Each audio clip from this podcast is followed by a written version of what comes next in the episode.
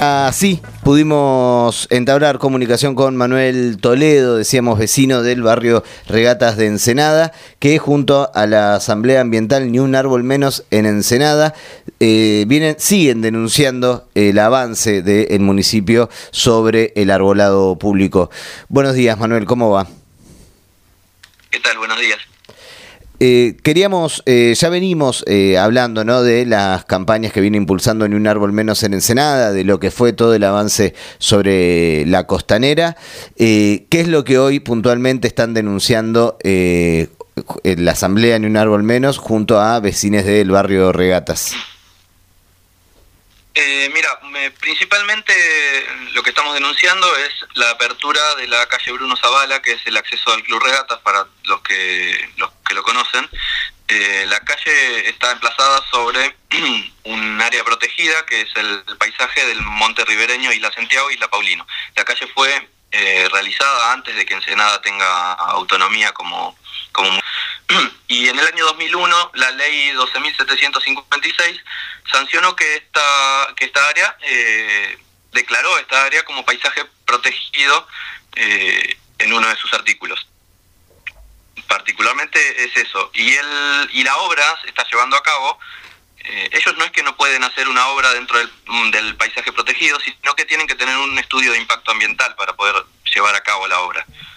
Eh, cuando se presentaron ayer eh, los concejales del, del bloque oficialista, Luis Blastetti y Agustina Pardo, les pedimos los planos de la obra, del proyecto, cuáles eran las intenciones que tenían y, no tuvieron ningún ninguna respuesta para darnos porque ellos argumentan todo con una problemática que es una problemática existente eh, la de la seguridad vial porque el camino es un camino angosto y van muchos chicos al club y la gente viene a hacer actividades físicas.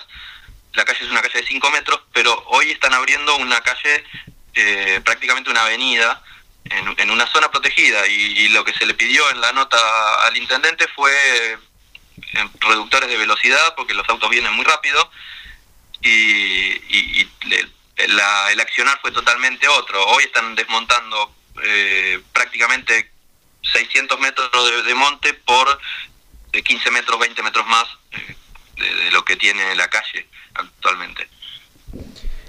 Sí, ahí eh, más allá ¿no? de, una realidad de eh, mayor circulación, lo que decías, ¿no? La, gente que va para el club y demás, eh, ¿cuál es el, objetivo ¿no? de que ustedes entienden tiene el municipio con este tipo de, medidas, digamos? ¿Cuál es el, negocio que, está detrás?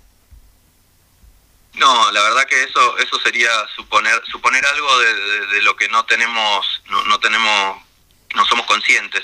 Eh, lo que nosotros queremos es defender, eh, no queremos politizar la, la protesta, ni, eh, solamente queremos defender con las leyes que, lo protegen básicamente el monte ribereño. y es lo único que, que nos interesa, que, que se haga algo, digamos, estamos abiertos al diálogo y tratamos todas las veces que vinieron los concejales del, bloque, eh, tratamos de dialogar con ellos y encontrar una solución que nos deje conformes a todos, o sea, que el monte se, se siga manteniendo como un área protegida y que se encuentre la forma de solucionar la seguridad vial que plantean que plantea la problemática inicial, digamos.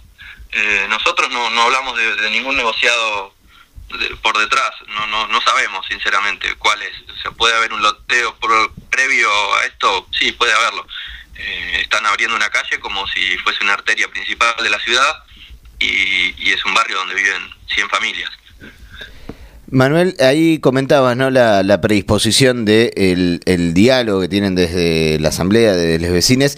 ¿Han podido dialogar con algunos funcionarios? ¿Han eh, podido sentarse o hay eh, perspectivas de poder sentarse a dialogar para eh, encontrar una, una solución a, este conflicto? Mira, la obra arrancó el día sábado y el día sábado a la mañana estuvo presente, sábado y domingo estuvo presente el mismo intendente Mario Seco y estuvo dialogando con los vecinos, principalmente conmigo y con otros más, eh, y nos dijo que si nosotros encontrábamos consenso con los vecinos y le presentábamos una nota firmada por la mayoría de los vecinos, que fue lo que se hizo. El sábado y domingo se juntaron firmas con, con todos los vecinos y de un grupo de 110 personas firmaron aproximadamente 70. así que el lunes a primera hora fue, fuimos, presentamos la nota para que se detenga la obra y que se encuentre una alternativa un poco más responsable con el medio ambiente. Y a primera hora del, lunes las máquinas arrasaron 300 metros más. Es decir... o sea que él, él faltó al, al a la palabra que, nos había dado de que iba a detener las máquinas. O sea, la realidad es que él estuvo presente y dialogó con nosotros, con todos los vecinos que estábamos ahí, que estábamos en desacuerdo con el avance del, del desmonte.